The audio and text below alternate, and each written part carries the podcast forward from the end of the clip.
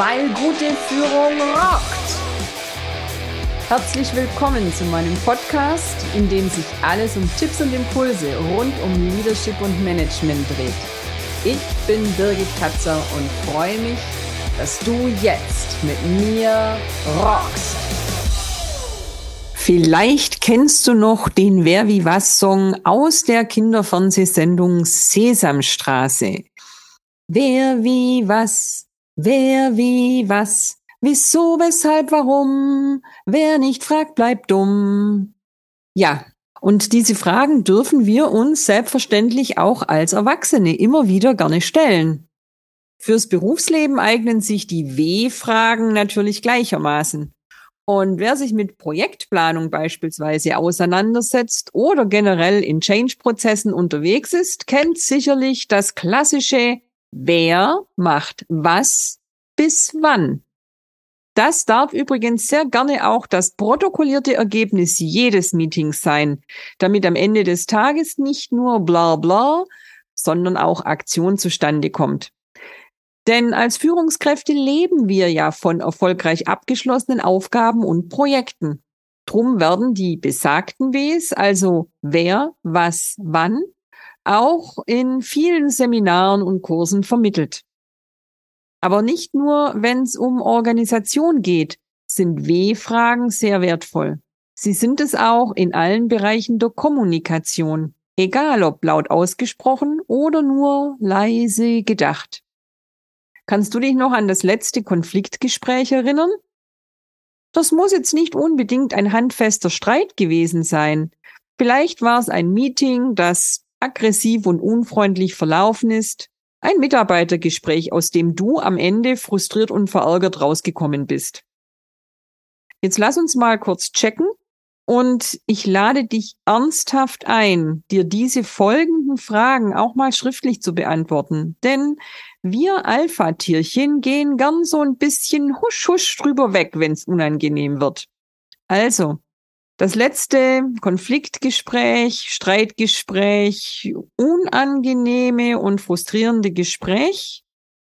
Stell dir die Frage, was war das Thema? Was war der Knackpunkt? Wie wurde es vorgestellt und kommuniziert? Warum kam es zur Eskalation? Also, was war das Thema?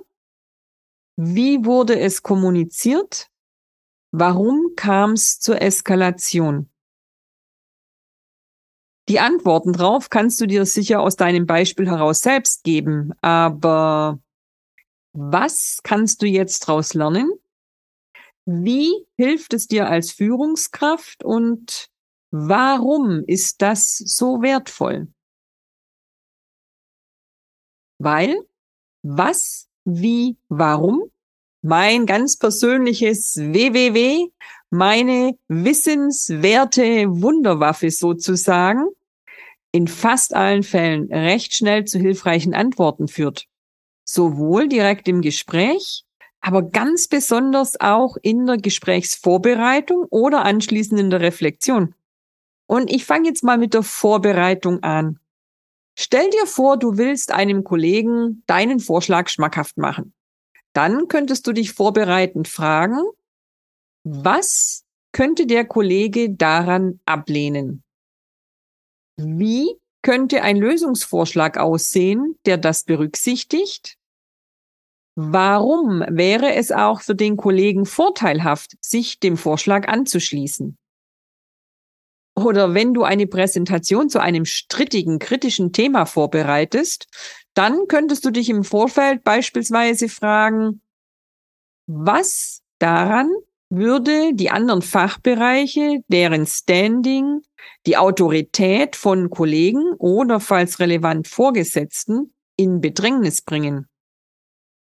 Wie kann ich den gemeinschaftlichen Nutzen, die unternehmensweite Notwendigkeit deutlich machen.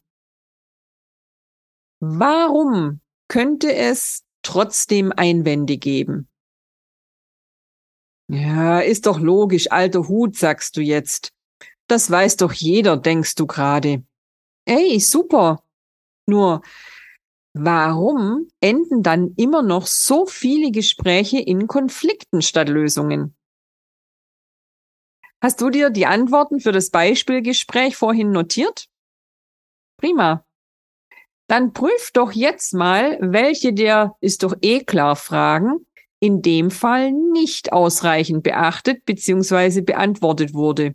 Jetzt mal egal ob von dir oder deinem Gegenüber.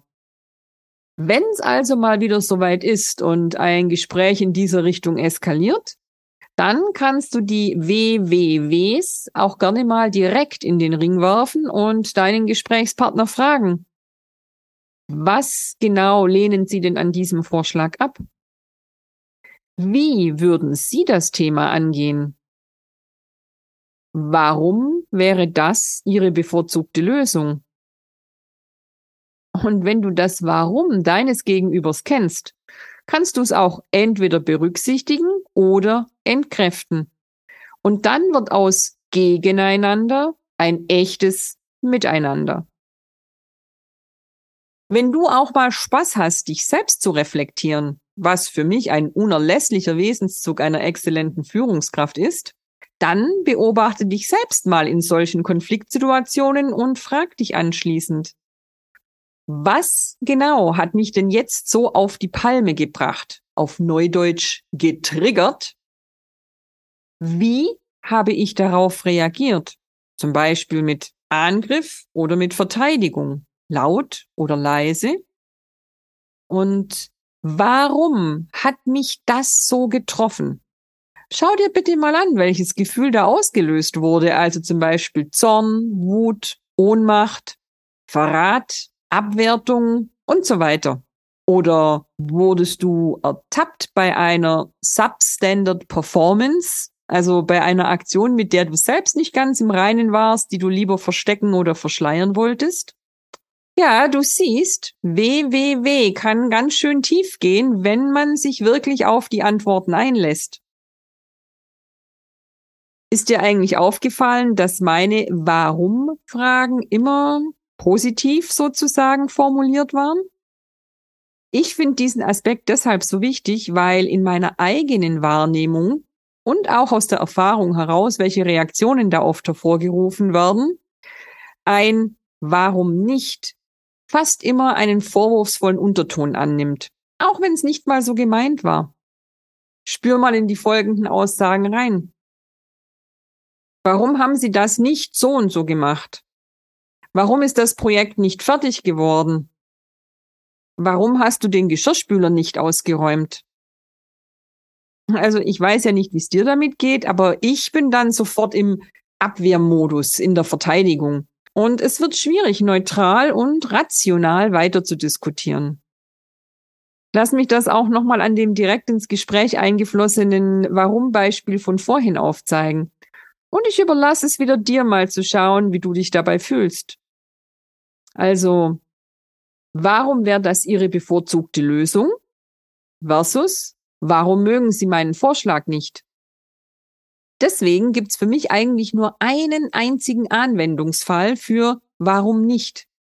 Und zwar im Sinne von hell yes, warum eigentlich nicht? In diesem Sinne stellt sich mir und natürlich dir die Frage, was gefällt dir besonders an meinem Podcast?